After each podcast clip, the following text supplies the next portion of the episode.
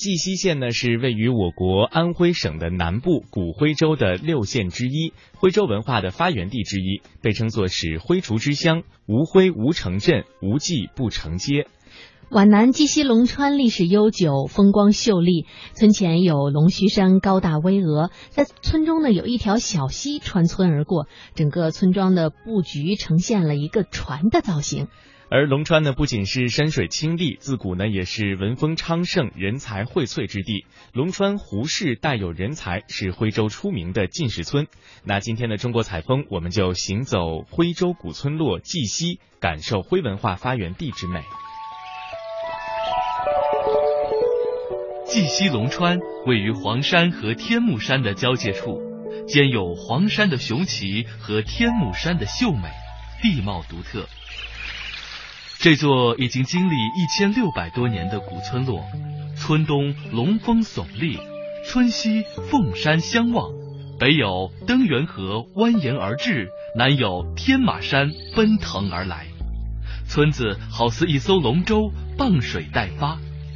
这里也是徽州著名的进士村，历史上先后出了二十多位进士和举人，曾出现一族开三府的盛世。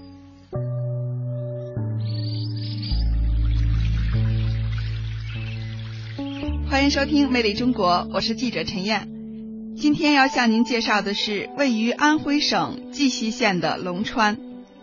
龙川也叫坑口，村前有龙须山，村中有一条小溪穿村而过。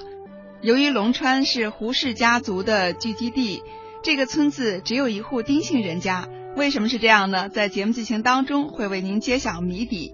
今天带领我们游览龙川的导游自然也姓胡了。他是这样向我们描述龙川村的情况的：这个村庄呢就叫龙川村了。现在这个里面呢还居住的有四百户人家，一千三百多人口，而且呢百分之九十都是姓胡的。据说呢这个村庄呢它是一个胡姓啊聚居而居的古村落。它呢最早呢是在晋朝，就是东晋时期呢从山东那边呢迁过来的，有一千六百多年。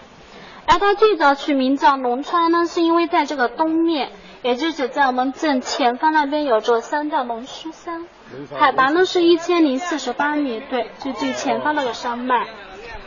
它呢是这个村庄龙脉了，还在我们边上这条小溪啊，这个溪水是由西向东流的，从这个村中呢穿村而过。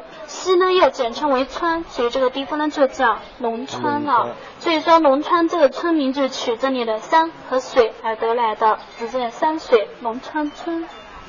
因为这个村民呢带这个龙字，而在我们古代呢只有皇帝才可以称为龙，所以这个民间呢为了避讳啊，又给它取了个孔名字呢叫坑口。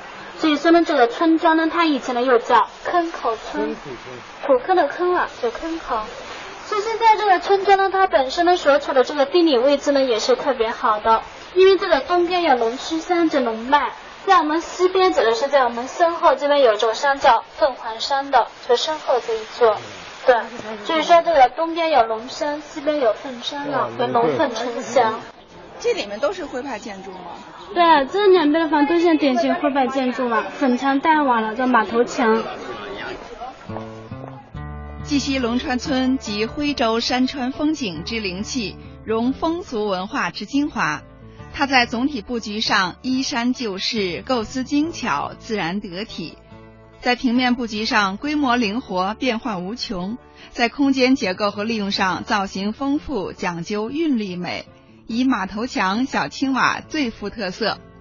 走在龙川的街道上，徽派古民居、古道、古桥随处可见。小桥流水人家构成了一幅优美的自然画卷。在绩溪龙川，我们还看到了一座很有特点的石桥。导游小胡这样介绍说：“还像前方这边一座石桥，可以注意到，这呢也是古代的进这个村子的古通道、古官道。这座桥呢是建于宋朝的，南宋瓷器呢，到现在有八百多年了。哎，刚刚刚好是前后各五块，总共十块花岗岩组成的。所以这个长城，又叫十全十美桥，就是希望子孙后代呢从这桥上走过能以十全十美来要求自己做人和做事的。对，它刚好是十块嘛，有着十全十美的意思。而且它这每一块石板的厚度达到有四十公分厚，这也是古徽州保留到现在最完整、最厚的一座桥梁了。对。在龙川，除了古徽州保留最完整的石桥之外，我们还看到了一座保留的非常完整的牌坊。民居、祠堂和牌坊被誉为徽州古建三绝。关于这座牌坊，导游小胡这样介绍说：前方这座牌坊呢，是为纪念明朝这个胡氏家族当中出过两个尚书的牌坊了，一个呢是户部，一个是兵部，所以牌坊叫御史尚书坊。他们是建于明嘉靖年间的，公元呢是一五六二年，就是说保留到现在，这个牌坊呢有四百多年历史了。牌坊这个最上方呢写的是“恩荣”两个红字，这呢是这个牌坊的等级，属于第二等。第一等牌坊呢叫御赐，最高等级呢是国库出钱所建的。这个恩荣就属于第二等，是地方财政出钱建的。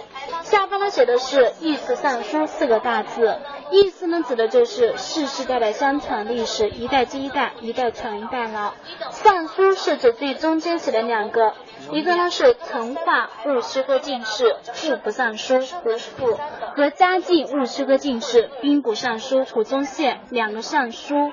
胡复呢，他是户部尚书了，就相当于现在这个民政和财政部长一职。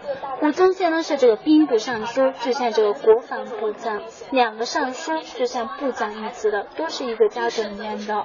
两边呢写的是大司徒和大司马。这个大司徒呢就是个文官了，在古代呢是掌管这个土地、户籍、钱粮的。大司马就管这个军队、军权、军政的。两个高官，一个文官，一个武官了。而且这两个。刚好隔了六十年中进士，一个甲子，一个轮回，一个呢是成化，一个是嘉靖，他两个都是戊戌科进士，刚好是一个轮回，所以牌坊立在这叫历史尚书的。以前呢，这个村庄里面呢，这的牌坊也比较多的，有十四座，但是后来都毁掉了，就保留下这一座四百多年。所以这个牌坊在一九八六年评为这个全省重点文物保护单位。绩溪是一块真正的风水宝地，明代就出了一个户部尚书胡宗宪。胡宗宪字汝珍，号梅林，嘉靖十七年中了进士，任杭州知府的时候修建西湖，扩建月坟，倭寇骚扰东南沿海，胡宗宪呢召徐渭、文征明、戚继光等抗倭。历史学家曾经这样说：没有胡宗宪，就没有戚家军。谈起胡宗宪，中国人民大学历史系的毛教授这样介绍说：胡宗宪他是这个抗美英雄啊，这个东南沿海一带那个那个时候呢，这个倭寇猖獗比较疯狂啊，那个时候呢，就是他带了这个戚之光、戚家军啊，那个戚家军呢，就是他手下的一员大将，呃，所以他在抗倭这个战功上面是赫赫有名的。他的兵部尚书啊，相当于我们现在的国防部啊的国防部长。在倭寇平定之后，功成名就的胡宗宪衣锦还乡，向母亲讲起金銮殿富丽堂皇的时候，引起了老母亲的极大兴趣，并产生了想去京城看看的念头。无奈年事已高，不能经受长时间的长途跋涉，于是胡宗宪就在家乡绩溪龙川修建了一座殿堂，共有一百零八间。其中最辉煌的一栋就是胡氏宗祠，完全是仿金銮殿的造型，在立柱上还有九条龙的雕刻。但是这里的龙和皇家的龙还是有区别的。绩溪龙川文物局的苏局长这样介绍说：“这九条龙数字是不错的，龙也是不错的，但它不是真龙。所谓的真龙，那就是团龙，或者是真正是。”这个呃龙，它它的本体，而我们龙昌服饰宗祠的龙，呃这个龙呢是龙生九子之一的魁龙，这个魁龙就是龙的儿子的这个意思。那实际上从这一点，我们可以也可以看出，龙昌服饰宗祠在选题上，它也是采取一种不张扬的、不张扬的一种态度啊，象征着他这个家族以后是吧会兴旺起来，这也是一种良好的期盼。